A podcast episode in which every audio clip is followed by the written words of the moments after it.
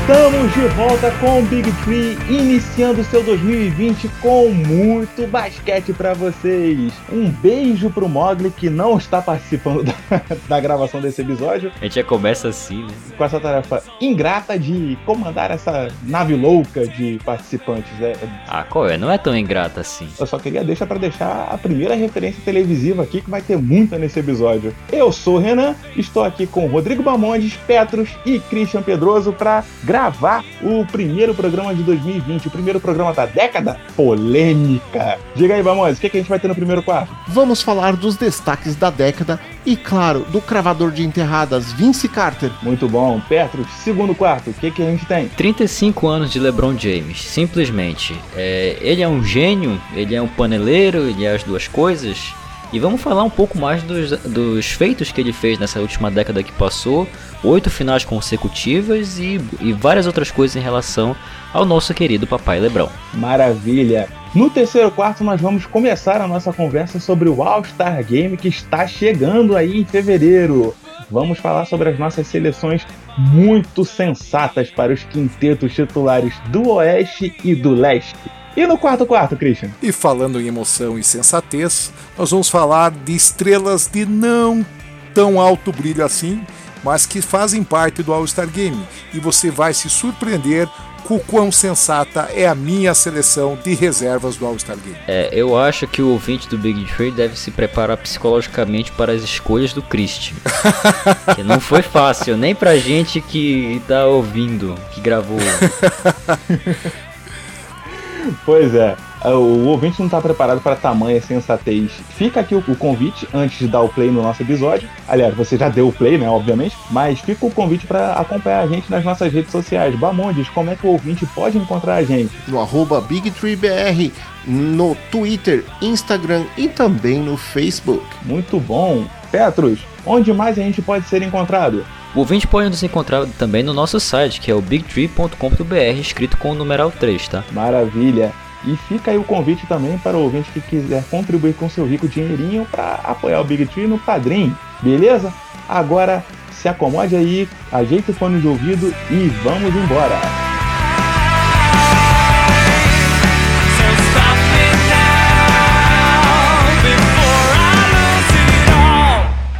E vamos começar agora o primeiro quarto do primeiro Big Tree da nova década. Ou será que é década mesmo? É, o Renan deu uma oscilada agora, de deu uma hesitada. Pô, será que é década mesmo? Não, não, não. Isso aí foi de propósito. Eu, isso aí era, era pra ser um gancho para vocês polemizarem em cima da década. É década ou não é década? Eu não sei, não quero saber, não quero saber da matemática. Pra NBA é década.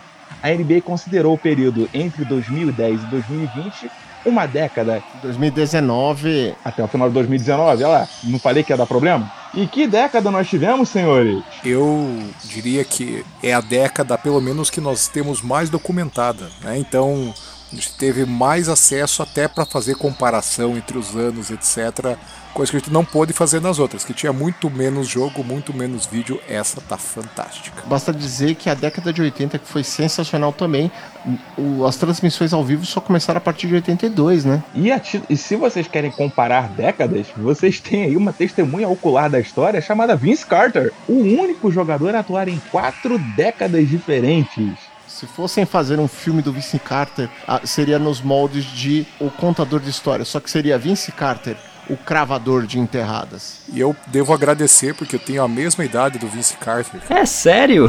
Claro, cara. Nós somos os dois de 77, 42 anos de pura disposição física. E sensualidade. o Christian, eu também partilho da sua opinião, porque eu sempre falo que eu ainda tenho idade para ser jogador de basquete por conta do Vince Carter. Eu achei que fosse por causa do Alex Caruso. Esse só aparece, velho. Essa é a diferença. O Vince Carter tá, tá com mais saúde do, do, que os quatro aqui juntos, garanto a vocês. É possível, cara. Certamente. O Vince Carter enterrará na quadra de basquete que será construída acima de nossas tumbas, né? Pode crer. E o que, que o Vince Carter viu nessa década? Vince Carter viu, a partir de 2010, um título do Los Angeles Lakers, em seguida um do Dallas Mavericks, depois dois títulos do Miami Heat um do San Antonio Spurs, o primeiro do Golden State Warriors dessa década, seguido pela revanche do Cleveland Cavaliers, mais dois seguidos do Golden State Warriors e o mais recente do Toronto Raptors. Agora eu quero saber de vocês momentos que marcaram nessa década, que vocês vão levar para sempre com vocês. Digam aí. Eu começo porque o Lakers aí iniciou a década com um título em cima do Boston Celtics. Uma revanche do, da década anterior, né, que foi de 2008. Sensacional.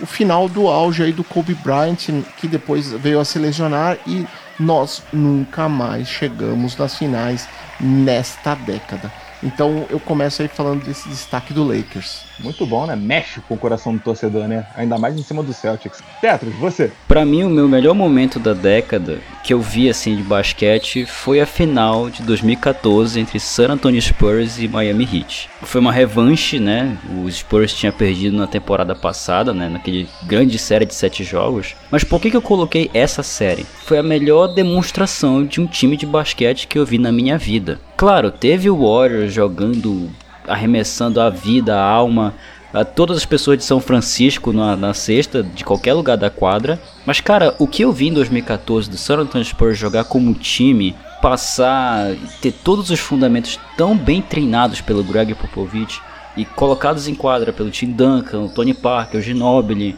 o que o Kawhi tava fazendo no começo, ele foi MVP daquelas finais, né? O que eu vi ali, acho que, que todo mundo viu ali, o que, o que é muito desconsiderado é que é um time de basquete, cara. Onde as pessoas passam a bola, onde as pessoas fazem corta-luz, onde as pessoas jogam basquete para pro time. Essa série de cinco jogos foi a melhor coisa que eu vi na minha vida dessa década. É, em 2013 eu estava em Nova York durante as finais, torcendo aí pro San Antonio por conta do, do na época tava o Splitter lá, né? É, tem isso também, o primeiro título do Splitter, né? E eu lembro muito desse, desse, acho que foi o terceiro jogo que eu fui expulso do bar, queria assistir o jogo, e o pessoal assim, não, não, não, a gente vai fechar, não sei o que. Não é possível, tá rodando o jogo. Cara, como é que é isso? Porque eu tava acostumado aqui com o jeitão de São Paulo. o brasileiro, né? O brasileiro, ele sai do Brasil pra passar vergonha nos States. Pô, Bamondes, você tá de, você tá de parabéns, você representou. Exatamente, expulso em Nova York por tentar assistir ao jogo do Miami Heat San Antonio Spurs das finais. Absurdo, absurdo fazendo o OBS aqui em cima do momento do Petro, né? Thiago Splitter, o primeiro brasileiro campeão da NBA. E com alta minutagem, é bom lembrar. Não era, não era uh, só, só, jogava no terrão, ele jogava em momentos críticos da partida. Sim, sim. E salvo engano, essa série foi tão revanche de 2013 que teve um toco histórico do LeBron em cima do Thiago Splitter em 2013. E em 2014 o Thiago Splitter deu um toco no LeBron, né? Devolveu. Não, ele devolveu no Dwayne Wade. Exato. Não, devolveu no LeBron. Teve a devolução no LeBron. Não, foi no Dwayne Wade, foi no Dwayne Wade, eu tenho certeza disso. Cobrem o link no YouTube, no, na descrição do episódio. Christian, você? Eu tenho um momento muito importante, que foi o de 2013, quando o San Antonio perdeu. Apesar de eu ser torcedor do Spurs, mas esse jogo onde o Ray Allen fez aquela cesta impressionante, extremamente marcado, que no momento que ele arremessou eu tinha certeza que não ia cair Olha, para mim esse momento é o momento inesquecível da década. Então, é porque eu, eu fiquei realmente muito bravo. Meu filho, meu filho torcia pro Miami. é, então esse, esse ponto para mim foi o pior, porque eu tive que ficar quieto, eu tive que engolir, eu não podia nem xingar porque era meu filho. Então, eu me fudi para valer nessa história e, e, é um momento que eu jamais esqueço. Tá bom. Uh, Christian, só uma dúvida foi onde você perdeu seus últimos fios de cabelo? Cara, eu perdi meus últimos fios de cabelo, eu acho que foi nas finais onde o Cleveland jogou com o Golden State Warriors. Mas aí é outro. Olha, como, como o Petros bem, bem observou, né? Tem um torcedor do Miami Heat aqui, eu já me acuso. Inclusive, fica um parênteses aí, se você não viu a minha coleção do Miami Heat, você perdeu. Corre atrás no Twitter porque é linda. Mas só, só dele descrever esse momento eu já, já me arrepiei aqui mas eu não vou falar mais do mesmo. O, a bola do Ray Allen é sim o momento mais importante para mim da década passada, mas teve outro momento que para mim foi sensacional e o Christian já citou. Foi Cleveland contra Golden State Warriors, o toco do LeBron. Nossa, cara, esse, que momento, cara. Foi um negócio tão absurdo, tão absurdo que foi para além das finais. Eu tava reunido com o Cadu e com o Mog, beijo para eles que não estão, não estão na gravação, a gente estava assistindo com amigos na, num, num, bar aqui E foi sensacional eu estar com amigos assistindo um bar. A gente pensou na hora, caramba, quando que eu imaginei estar passando por um momento desse, cara? A gente está assistindo NBA como se fosse um jogo normal de Copa do Mundo. Aquele momento do, do Lebron, a gente berrava, berrava, berrava, gritava. Nossa, foi absurdo, foi demais. Eu queria fazer uma menção honrosa aqui. Foi em 2011, do título Dallas Mavericks. No final, quando acabou o jogo 6, o Novitsky simplesmente saiu da quadra e foi pro vestiário chorando, cara. Lindo, lindo, lindo. É, é, porque assim, no jogo 6, vocês podem procurar no YouTube, no final, quando acabou o jogo, sim, Maverick estava 10 pontos na frente, tinha acabado o jogo. O Novitsky saiu da quadra em prantos, cara. Ele foi pro vestiário, que ele foi chorar, ele não tava acreditando que tinha sido campeão da NBA, cara. O cara que tentou 11 anos a, carreira dele toda é um título e esse momento o cara quebra o coração de não só de qualquer torcedor do Mavericks, cara. Não só não quebrou só o coração do Cadu, quebrou o coração de muita gente. Deixa eu passar aqui para outro ponto que a gente vai tocar em coisas polêmicas chamadas unanimidades, né? Vocês concordam que o Golden State foi a franquia esportiva da década? Basta dizer, cara, ele fez cinco finais seguidas. A soma de jogos de pós-temporadas do Golden State Warriors equivale a uma temporada inteira a mais. O meu coração de ódio em relação ao Warriors diz que não. Nossa. Acho que o do Christian também não e o do Cadu também não, mas olhando os números, cara, não dá para dizer que não é. É a franquia da década. É, eu devo concordar também. Por dois pontos. Não só por ter, ser, ter feito cinco finais seguidas, isso sim é algo realmente louvável e é de, a gente sabe o quanto é difícil, mas teve uma coisa que mudou bastante o jogo, muito em virtude do estilo do Golden State Warriors trabalhar o ataque. Então, a, a maneira como uh, eles arremessaram, ter juntado Curry e Clay Thompson no mesmo time e fazer esses caras arremessarem em qualquer chance com a velocidade que eles e com a precisão que eles tiveram. Isso foi realmente único. Então, para mim, é um título mais do que justo do Golden State Warriors. Pela primeira vez eu tô admitindo isso. Fica registrado aqui, né? Tem um comercial famoso do Michael Jordan que ele diz que ele mudou o jogo, né? Quando você olha para esse time do Golden State Warriors nessa década, não tem como você negar que eles mudaram o jogo. Né? Você viu defesas se ajustando a eles, dentre outras coisas. É, e, e tem uma coisa importante do Golden State Warriors que a gente tem que lembrar: é que muito cabeça de bagre pareceu craque ali. Então a gente pega um, um, Harrison Barnes ali, cara. Cara. Eu ia falar dele.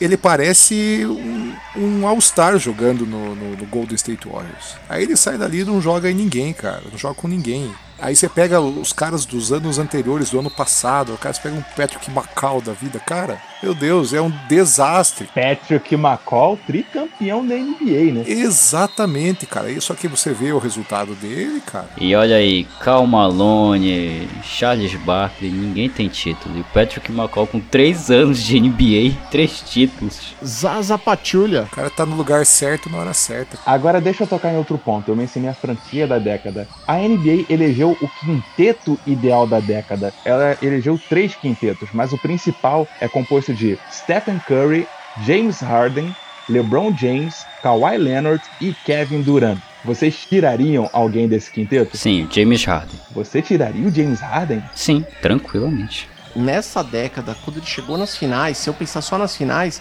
ele era sexto homem. Então eu imagino que no quinteto titular ele não estaria se eu pensasse em finais. Se eu pensar na carreira depois, quando ele foi já no, no Houston Rockets, sim, ele poderia fazer parte do primeiro time na questão de ataque. Aí é discutível, mas se a gente pensar só em finais, eu não colocaria ele, eu poderia tirar. Concordo parcialmente com vocês, mas os números do Harden durante essa década são muito altos. E ele também tem feito uma mudança no jogo. Ah, é só você observar como estão marcando o Harden esse ano as tentativas de marcação do Harden e ele continua fazendo 50 pontos, 40 pontos por jogo. Isso não é de hoje. Não ganhou MVP todo ano, mas ele sempre foi citado como. Teve um jornalista que falou que o Harden ele banalizou o absurdo, porque a gente está acostumado, está muito acostumado a ver jogos de mais de 40 pontos dele toda noite em que ele está em quadra. Os dois quintetos seguintes da década, o segundo seria Chris Paul, Russell Westbrook, Anthony Davis, Blake Griffin e Carmelo Anthony. O terceiro seria composto por Dwayne Wade, Kobe Bryant, Paul George, Lamarcus Aldridge e Giannis Antetokounmpo. É, esses dois últimos aí são bem discutíveis, cara. A minha sensação é que o terceiro time bateria o segundo fácil. Me parece mais equilibrado o terceiro time. Mas ok. Uma última unanimidade: o atleta da década se chama LeBron James. Estamos de acordo? Estamos de acordo. Não tem muito o que discutir, não. Números, performance. O cara que numa década inteira praticamente se machucou uma vez. Esse ponto do quanto ele toma cuidado com o corpo dele, com a performance dele, quanto ele leva a sério o jogo. A história que ele conta é um negócio assim fora de série e nós vamos falar dessa história no próximo quarto. Oferecimento tênis no pé. Porque tênis tem que ser no pé. 30 de dezembro de 2019. 35 anos de LeBron James. LeBron James é um velho conhecido nosso, mas de velho só no RG. Que enquadra, ele é um jovem mancebo. Não dá, não dá. É simplesmente incrível o que ele tá fazendo. Que ele tá fazendo a carreira dele. A gente tá falando de um cara de 4 MVPs, 3 MVPs de finais, todas essas conquistas nos títulos em que ele alcançou, oito aparições consecutivas nas finais. Vocês têm noção do tamanho que é isso? E tem uma coisa importante, que ele chegou numa final jogando ao lado de J.R. Smith. Isso para mim é um fato já que coloca o LeBron num status de semideus. Inclusive eu podia voltar no quarto anterior e acrescentar aquela aquela olhada, aquela, aquela exclamação dele pro J.R. Smith falando: "É pro outro lado". Sim, esse, esse é o momento. É pro outro lado, animal. Cara, ele também jogou com James Jones, né, cara? James Johnson, o famoso. James Jones, pô. É Johnson. É Jones. Outra polêmica aqui. Eu vou falar pro nosso diretor nos bastidores procurar. A nossa direção acabou de lembrar aqui, né? Valeu, produção. Jogou com Mario Chalmers. Uma coisa que se fala do LeBron é que grande parte da carreira dele ele não esteve com técnicos top ou no top de suas carreiras. O próprio Spoelstra do Miami Heat ele pegou ele já no início de carreira, quando ele ainda estava construindo, ou seja, mas mesmo assim, fora o Spelstra, ele pegou em geral técnicos considerados abaixo da média, tipo Tyron Lu e etc. Então, esse é mais um motivo que o pessoal fala que na verdade o LeBron todo esse espetáculo que vimos do LeBron, na verdade, é apenas o que ele conseguiu fazer com um ambiente hostil é, que ele tinha de jogadores, de técnico e às vezes de front office das franquias que ele participou. Mas esse é um ponto também que é levado em consideração que às vezes esses técnicos eram escolhidos meio que a gosto do LeBron. E eu até acho que talvez ele não funcionaria num técnico muito linha dura. Cara, ele não funcionou. É só, é só lembrar do David Blatt, né? Exatamente. Sempre teve aquele mito, né, digamos assim, que o sonho do LeBron é jogar para o Greg Popovich, né? Muito se cogitou dele disputar a Olimpíada justamente para estar debaixo do comando do, do Popovich. Mas temporada regular é outra história, né? Exatamente. Você acha que, por exemplo, ele poderia funcionar com o Doc Rivers na vida? Olha, o Doc Rivers eu acho que ele funcionaria. Eu acho que eles iam sair na mão no primeiro dia. Cara. Pois é, né? Mas a gente a gente tá falando aqui de o Bamonde mencionou ambiente hostil. Eu vou colocar algumas aspas, né? Se por um lado o técnico não é normalmente realmente não é um profissional que casa muito com o LeBron, as equipes dele são sempre de acordo com o gosto pessoal dele, né? E até contribui para a fama de paneleiro. Muitas aspas aí nesse, nessa declaração também, mas é uma verdade. Ele sempre gosta de jogar com a patatinha dele. Eu vou trazer agora aqui uma polêmica que eu não me lembro, não é bem polêmica, mas é um fato que não sei se se confirma, mas, mas que eu acabei lendo em um site que eu quero jogar aqui. É, eu li um site uma vez que muito da carreira do LeBron não ter sido muito mais do que é hoje, não que a de hoje seja duvidosa ou que tenha longe disso. Ela só não foi mais porque toda vez que os times pegavam o LeBron James, que viam ele no time, tinha um sentido de urgência dentro dos times que eles tinham que ser campeão naquela hora, para não deixar o tempo do LeBron passar. Foi assim com o Cleveland Cavaliers, na primeira vez que ele foi draftado e jogou até 2010. Foi assim que aconteceu quando ele chegou no Miami Heat, quando logo quando ele chegou, eles contrataram logo Chris Bosh para fazer o Big Three. Foi assim também quando foi quando ele voltou pro Cavaliers, que o Cavaliers estava com um projeto bacana de reconstrução em volta do Kyrie Irving e foi só o LeBron chegar que jogaram tudo isso no lixo e que tinha que ser campeão naquela hora, sabe? Tinha que ser campeão agora para porque o LeBron já não é mais nem moleque, tá ficando velho. Vocês acham que realmente isso aconteceu, de que os times não souberam muito bem administrar o jogador LeBron James? Eu vou falar pelo Lakers. No Lakers eu concordo plenamente. O Lakers já é um time que, por natureza, eles sempre tentam fazer é, loucuras por conta da torcida que fica em cima.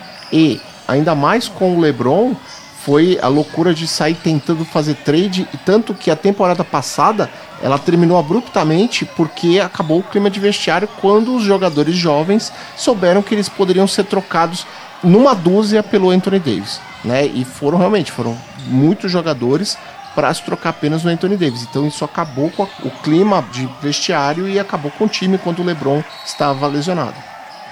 Porque aquilo, né, cara? Eu tenho a visão de que o LeBron ele afeta a ordem natural das coisas. Não é o LeBron que se adapta ao time, o time se adapta ao LeBron no, no final das contas. Que no, no, nosso primeiro episódio da temporada anterior, eu mencionei a chegada dele no Lakers e uma posição do Magic Johnson. Ele não queria que o LeBron fosse um playmaker. Ele queria que ele fosse um finalizador de jogadas, levando em consideração a preservação do, do físico dele. E hoje o cenário é completamente diferente. O LeBron está mais velho, mas ele é um playmaker muito bom, diga-se de passagem. Óbvio que quando você tem o Anthony Davis finalizando as suas jogadas, você tira essa responsabilidade dos, dos seus ombros, mas é aquilo, deixa o cara fazer o serviço dele, deixa ele fazer o melhor jogo que ele sabe fazer. É, e o Magic Johnson dançou e o LeBron ficou. O Magic não é mais presidente do Lakers? Não, opa, faz tempo. Foi, no, foi na temporada passada ainda, Petro. Ei, meu irmão, eu vou te contar uma, vou te contar uma fofoca muito séria, hein? 2020. É. Tim Duncan se aposentou. não, não, isso beleza. Já sei até que ele é assistente do Greg Popovich, isso tranquilo. E, e eu mencionei isso anteriormente também, oito anos consecutivos indo às finais. Vocês ficaram mal acostumados? Não, eu fiquei enjoado. Eu já não queria mais ver o LeBron nas finais, de verdade. Pessoal, tem um vídeo no YouTube do pessoal zoando, né? Que depois da terceira, terceira final entre Golden State e Cleveland Cavaliers, eles começaram a fazer, tipo, daqui a 2025, 2035, aí como se fosse Aí teve um momento que era LeBron, os, o LeBron Jr. e os clones do LeBron, inclusive um parecendo o Kano do Mortal Kombat, né? O olho de. Um, é, falou assim: ó, o LeBron e seus clones e o, o LeBron versus, jogando pelo Cleveland contra o Golden State Warriors.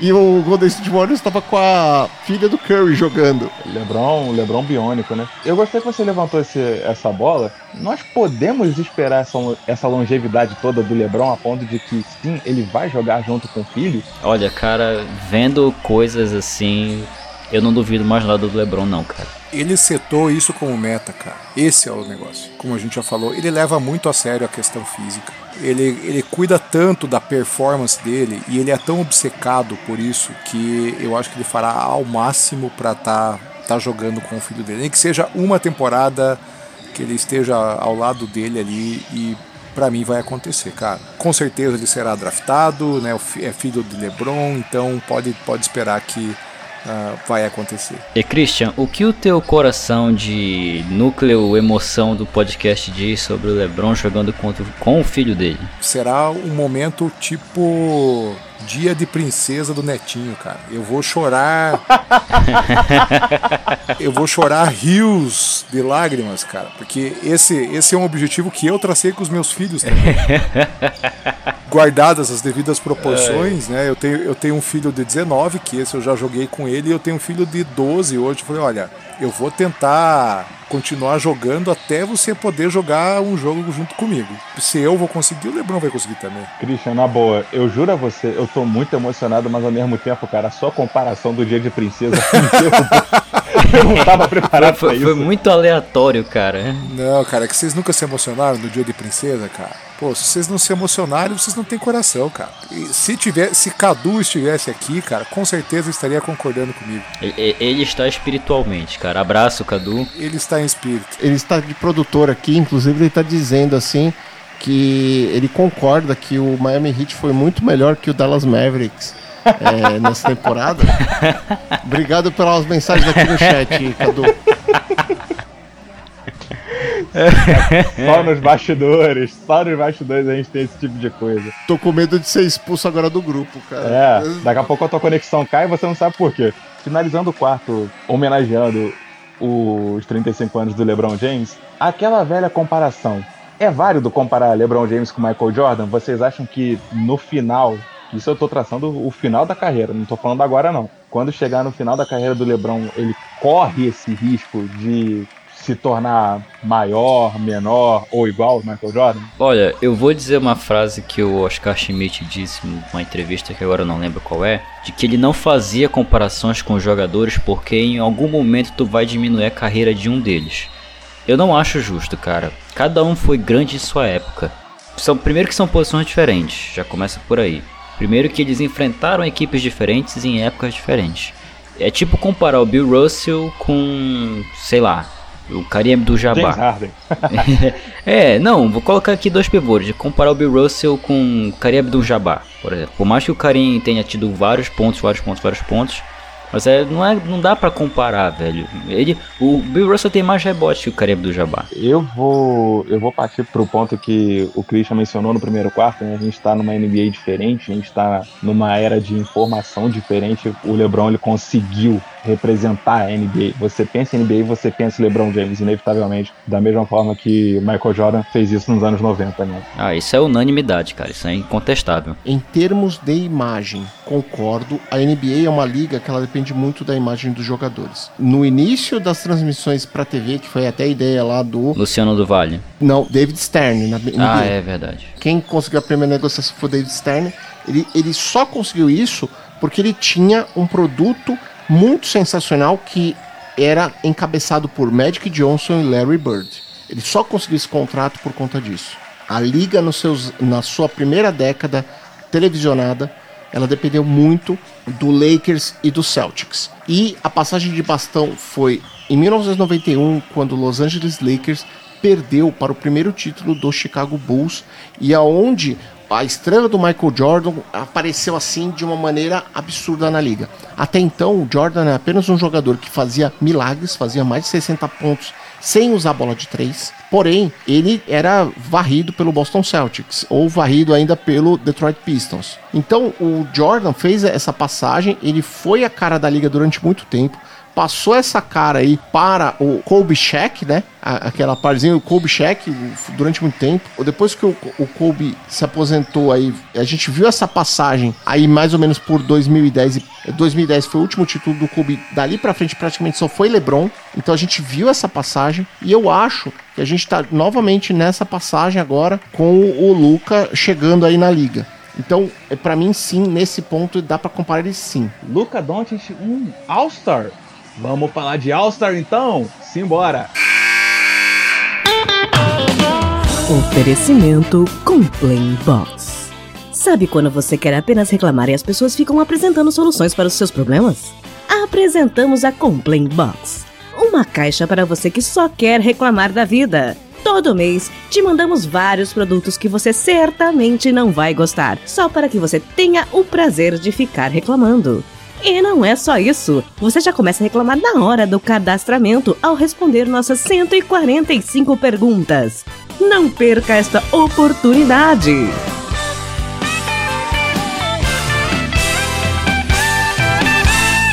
Estamos às vésperas de mais um All-Star Game e All-Star Game, essa competição democrática que exige o voto popular, exige que você vote nos seus atletas favoritos para jogarem em fevereiro. E aí, galera, como foi a escolha de vocês para o time do Oeste? Petros, começa você, por livre espontânea pressão. Perfeito. Vamos lá então. Meu armador, Luca Doncic. Meu ala armador, James Harden, com muita relutância também. 3. Kawhi Leonard, jogando como ala. 4. Nosso querido Lebron, que mencionamos no, na, no quarto anterior. E como center, como pivôzão mesmo, Anthony Davis. Bamondes, sua seleção. A minha seleção foi com LeBron James, Kawhi Leonard e já que eu não podia colocar o LeBron lá como armador, eu botei também o Carl Anthony Towns aí para completar esse trio. E na parte de armadores eu coloquei o Luca Doncic e o James Harden. Eu poderia passar para o Christian para colocar uma seleção muito muito cerebral e estatística, mas eu vou fazer cor ao Petros só para não passar batido. A minha seleção ficou idêntica dele: Luca Doncic, James Harden, LeBron James, Kawhi Leonard e Anthony Davis. Eu acredito que não tem como ser diferente. Mas tá aí o Christian para me provar o contrário. Christian, sua seleção. Com certeza. A minha, a minha seleção é sempre voltada para aspectos que vocês não levam em consideração, que é a emoção, que é a parte mais divertida do jogo. Então eu pensei inclusive no, no matchup, e vocês vão entender quando vocês virem minhas duas seleções ao longo do, desse quarto. Eu começo com o Luca Doncic, claro, com certeza a Luquinha tem que estar. Tá. E sem clubismo, DeMar DeRozan, logicamente. Uhum. Na posição 3, para mim, tem uma coisa que eu quero ver, que é Bruno Caboclo dando toco em Giannis Antetokounmpo. Então, Bruno Caboclo tá na minha seleção. Lamarcus Aldridge, logicamente. E o meu ídolo supremo, o, o jogador mais bonito de toda a NBA, Boban Marjanovic. Esse tem que estar. Tá. Então, o cara ele, ele tem aquela. Eu quero ver ele com a camisa do All-Star Game fazendo, fazendo aquela foto que ele tá com uma bola de basquete que parece uma maçã na mão dele. Eu tô louco pra ver isso com a camisa do All-Star Game. All-Star Game é isso, é espetáculo. É espetáculo. Ai, caraca. Eu não acredito. Você não acredita? Depois da temporada passada, eu só espero isso do Christian. Só espero isso. É, e, e, o Cadu, ele não participou esse ano, a gente tem que falar, porque ele, de novo, ele votou no Costa Santetokounmpo e ele não queria falar da seleção dele aqui no episódio. A gente não queria mencionar esse fato, né? Mas já que a gente tá falando do Oeste, eu falei, ouvinte, você que não tá vendo o que tá acontecendo, eu tô tentando falar aqui, mas o Cadu tá mandando várias mensagens aqui do meio da gravação, tá tudo aparecendo aqui na minha tela. Eu vou fazer de tudo para manter a concentração e não vou falar a seleção dele. Mas voltando aqui, Bamontes, eu achei legal você ter lembrado do Carl Anthony Towns, porque tem pouca mídia, não aparece, mas tá fazendo uma temporada muito boa. Mas na minha humilde opinião, repito, não tem como ser diferente do quinteto que eu e o Petros montamos, porque os números estão aí. Talvez o Kawhi. Talvez o Kawhi, porque se você levar em consideração números, o Kawhi ele é até um pouco, muitas aspas aí, modesto em relação aos demais. Mas fora isso, não vejo como ser diferente não. Bota o Marianovic no lugar dele e vida que segue. Marianovic é show, cara. Show garantido. Depois que ele foi para Dallas, ele passou um tempo meio triste que separaram ele do Toby, né, cara? Separaram ele do Tobias Harris, mas ele já se recuperou, já tá tudo certo. Por isso, eu para dar uma força moral para ele ainda, tô votando em Boban Marjanovic. Ele precisa do meu voto. Precisa, precisa, pra, pra se animar ele e tal. Precisa do teu voto. Mas, mas venhamos e convenhamos, né, cara? O, a companhia que ele tem em Dallas também é do caô, também é da zoeira. Você tem aí o Max Kleber, o Luca Doncic fazendo um videozinho engraçado com ele. Achei sensacional. Tim Hardaway Jr. também, né? o Tim Hardaway Jr. só faz isso, né? Não, mas ele é mais sério. Jogar. E ninguém tá falando do Bruno Caboclo. Mas tudo bem. Deixa, deixa, que eu, deixa o Caboclo. O Caboclo vai fazer igual no Mundial da China. Vai surpreender todos vocês. Sabe o que, que é? O café Caboclo, o pessoal não gosta tanto. Eles preferem o Pilão. Então, se ele fosse Bruno Pilão, cara, tava. Nossa senhora, que vocação. Ai, meu coração. Meu Deus do céu. Meu pai do céu. Eu gostei do voto do Caboclo, é um voto de protesto. Entendeu? O pessoal do Memphis Grizzlies, olha esse cara que você tem no banco, bota para jogar, tá certo. É verdade, verdade. Inclusive, eu vou passar agora pro leste, porque eu sei que tem voto de protesto no leste também. Christian, começa com você, sua seleção do leste. Existe uma coisa muito importante sobre a minha seleção do leste. Tem um único jogador capaz de marcar Luquinha Doncic, que é Raulzinho Neto. Raulzinho, Raulzinho tá, no, tá na minha seleção e esse também precisa do meu voto. Ele vai ser esquecido como o técnico do Philadelphia tem feito com ele. Tem deixado ele no banco demais, mas eu sei que ele é o único cara capaz de parar Luca Doncic. Outro ponto, meu próximo escolhido é outro showman. Esse sim, Trey Young tá fazendo uma temporada esse ano, assim, digna do ídolo máximo dele, que é o Stephen Curry. Então ele tá fazendo, tá deixando gente no chão, tá fazendo sexta e três do meio da quadra, só que o time dele realmente não ajuda. Eu acho que se ele continuar mais um ano no, no Hawks, alguém vai trocar ele. Teve uma partida recente contra o Denver Nuggets que ele só faltou fazer chover mas não deu, né? Não, não teve como. Minha próxima escolha aqui é uma escolha que, como eu coloquei um brasileiro né, nesta posição no Oeste, eu acho que eu tenho que fazer isso no Leste também, que é Cristiano Felício. Cristiano Felício também é outro voto de protesto por mais minutos. Ele tá jogando a D-League, tá fazendo 20 e poucos pontos por jogo na D-League. Puxa, devolva, Chicago Bulls, por favor, devolva alegria ao povo brasileiro, cara. Assim como o Davi Luiz só queria dar alegria ao povo brasileiro. Ele só queria dar alegria pro povo, né? Exatamente. Cristiano Felício que é o mesmo, cara. Nós queremos Cristiano Felício de novo. O meu próximo, aí sim, porque eu quero show, eu quero Joel Embiid. Joel Embiid tem que estar. Tá. Então você imaginou um time com Cristiano Felício, Joel Embiid e Trey Young? É, é algo assim grande o suficiente para faltar um único jogador. O jogador que a torcida mais tem chamado nessa temporada. As pessoas se vestem com fantasias com o nome dele, que é Taco Fall, cara. We want taco. We want taco. Você tem ideia, cara, do que seria esse jogo Taco Fall marcando o Marianovic? Nossa senhora, que duelo. Isso aqui seria fantástico, cara. Não, não tem como ser chato, porque Taco Fall é show quando ele tá aquecendo. Imagina quando ele tá jogando. Quantas pessoas iriam de Boston para Chicago só para assistir esse jogo? E centenas de milhares de pessoas. Petros, sua seleção. Vamos lá, adicionar um pouco de sensatez. Segundo você. Exatamente. Dentro do meu critério é muito sensato. Fale por você, né? Vamos lá então. Não tem como, né? Meu armador Trey Young. Meu ala armador jogando como dois, o Kemba Walker. Meu ala Jimmy Butler, jogando como 4, o ala pivô, nosso querido Yannis Antetokounmpo e nosso e o 5, Embidon da Massa. Muito bom. Vamos. Eu fui bem parecido com o Petros. Trey Young na 1, Campbell Walker na 2. E aí no front court eu coloquei Jason Tatum, que eu adoro, o Pascal Siakam e o Giannis Antetokounmpo. Você foi um tanto quanto ousado ter escalado Jason Tatum. Não tô dizendo que ele não tá jogando a nível All-Star, não, mas para ser titular, Boa, boa, mandou bem. A minha seleção titular do leste, para finalizar aqui, tá mais ou menos dentro dos conformes, tirando o Christian, que é o nosso ponto fora da curva, mas é uma pessoa que vê além que vem além, sempre além, além não é?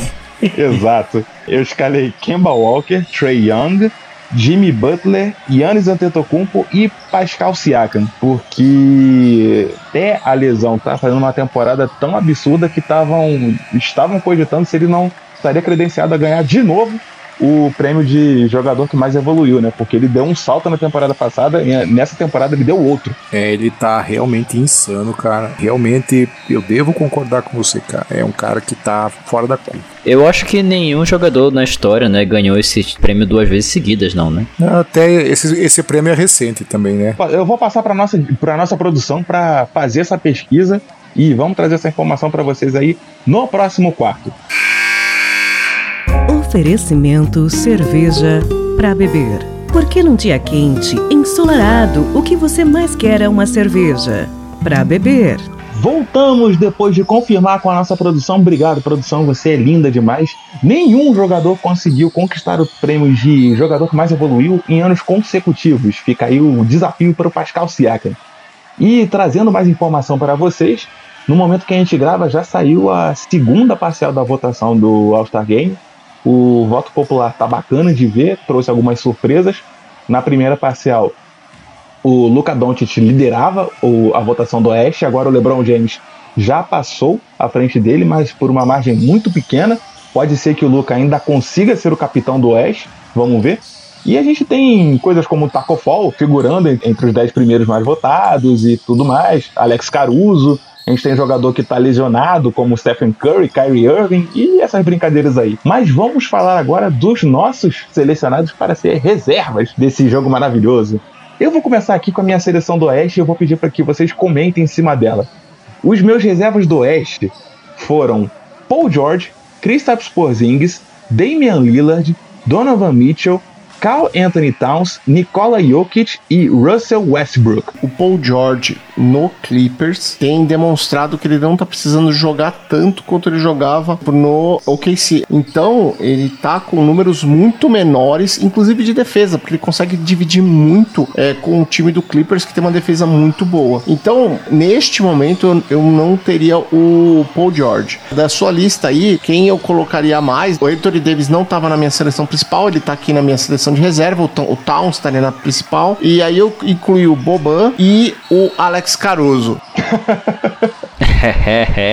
e aí, com o Lillard e o Mitchell, eu concordo contigo. Eu coloquei o Porzingis, o Damian Lillard e o Mitchell também. Eu confesso que me doeu colocar o Damian Lillard, porque eu sou muito fã do Damian Lillard, principalmente na temporada passada. Na temporada passada, ele me conquistou, ao qual namoro na TV, melhor programa do SPT porque eu fiquei apaixonado pelo Damian Lillard e eu tô meio triste de ver o Damian Lillard nessa temporada porque ele tá tendo bons números, boas atuações, mas pro que eu sei que ele pode produzir, eu acho que tá quem? Eu acho que tá faltando um pouquinho de Damian Lillard. Eu imagino o Renan abraçado na TV no jogo dos Blazers. É nesse pique aí. Se eu pudesse abraçar, eu abraçava. Mas eu queria saber do Christian se ele colocaria mais algum reserva. Reserva, eu quero frisar a palavra reserva. Com certeza. Primeiro eu colocaria Jamoran tentou passar por cima do Kevin Love. Cara, e só esse fato, para mim, ele errou essa enterrada e eu acho que ele merece mais uma chance. O segundo que eu queria colocar, Kerry Uber Jr., é um cara de mais estilo no Phoenix Suns e faz quanto tempo que o Phoenix Suns não tem um, um real All-Star? Devin Booker não é nada, cara. Nossa senhora! Devin Booker não é nada. Exatamente. Devin Booker está atrás do Alex Caruso na votação popular. Ou seja. Muito mais. Aí, ó, o, a voz do povo, cara. A voz do povo é a voz de Deus. Alex Caruso está dentro da minha. Eu acho que eu daria uma chance. Tem um outro jogador que tem feito uma temporada boa. Algo que a gente não esperava, mas é LeBron James, estaria nos reservas também. LeBron James? eu tô tentando ficar sério aqui, cara. Porra.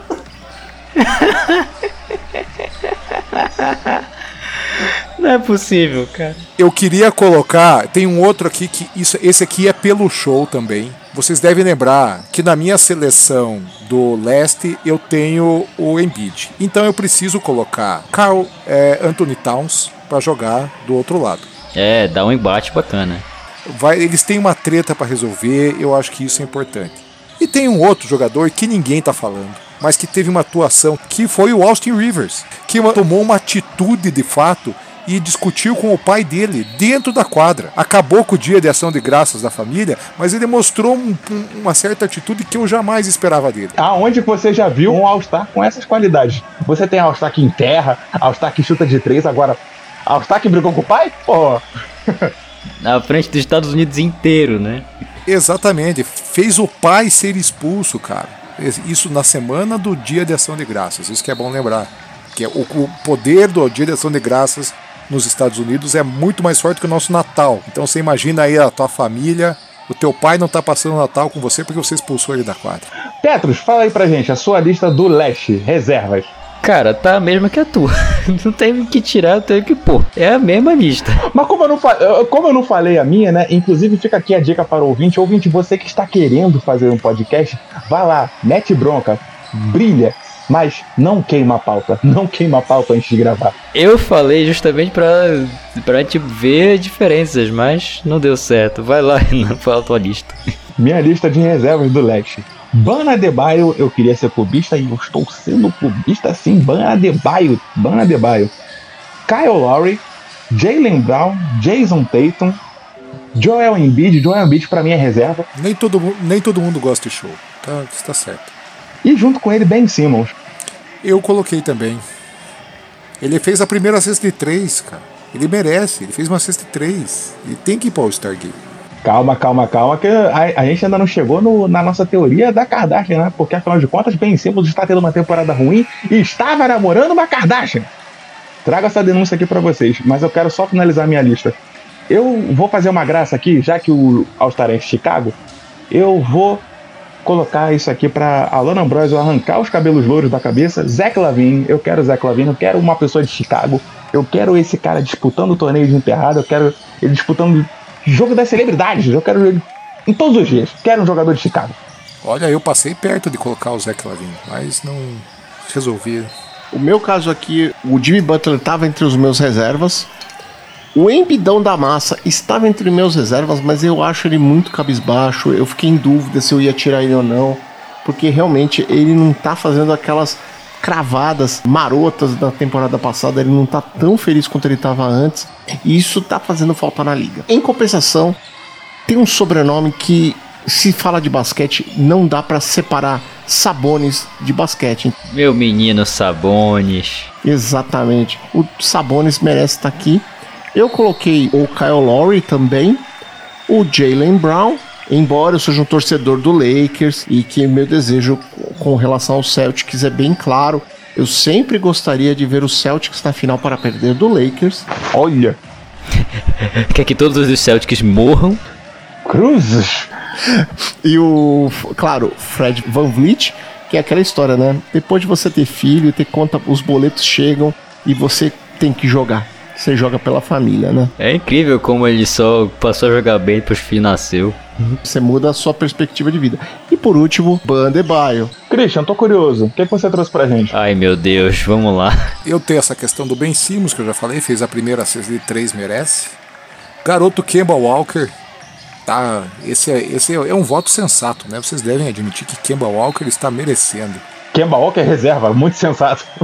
Jimmy Butler, Jimmy Butler, ele com toda essa galera aí que tá disposta a fazer show com aquela fitinha amarrada na cabeça que proibiram esse ano, infelizmente ele merecia. Kevin Love. Por que Kevin Love? Simplesmente pro Então, Christian, por que Kevin Love? simplesmente pro Jamoran poder fazer aquela enterrada por cima dele. Isso tem que acontecer. Isso é, é show que vai acontecer durante o jogo, não durante o campeonato de enterradas. Então eu quero ver. Tem outro que eu coloquei aqui, outro reserva importante, outro menino que tá fazendo uma boa temporada, assim, acho que é, é- pode ser uma surpresa depois do Mundial, mas Giannis Antetokounmpo, né? Então, No banco. esse duelo com o Caboclo vai acontecer em algum momento, como o Caboclo é titular, talvez ele tenha mais minutos que o Giannis, mas em algum momento eles vão se cruzar e esse duelo vai acontecer. É o Giannis mesmo, não, não é o Tanassi. Isso. Aí o Tobias Harris, só pra eu ver o sorriso do Boban, cara. É simplesmente por isso que ele tá aqui. E tem um outro cara ali que eu quero ver, e aí sim, Zach Lavine. É por um, ser um cara de Chicago, ele vai querer se exibir, vai querer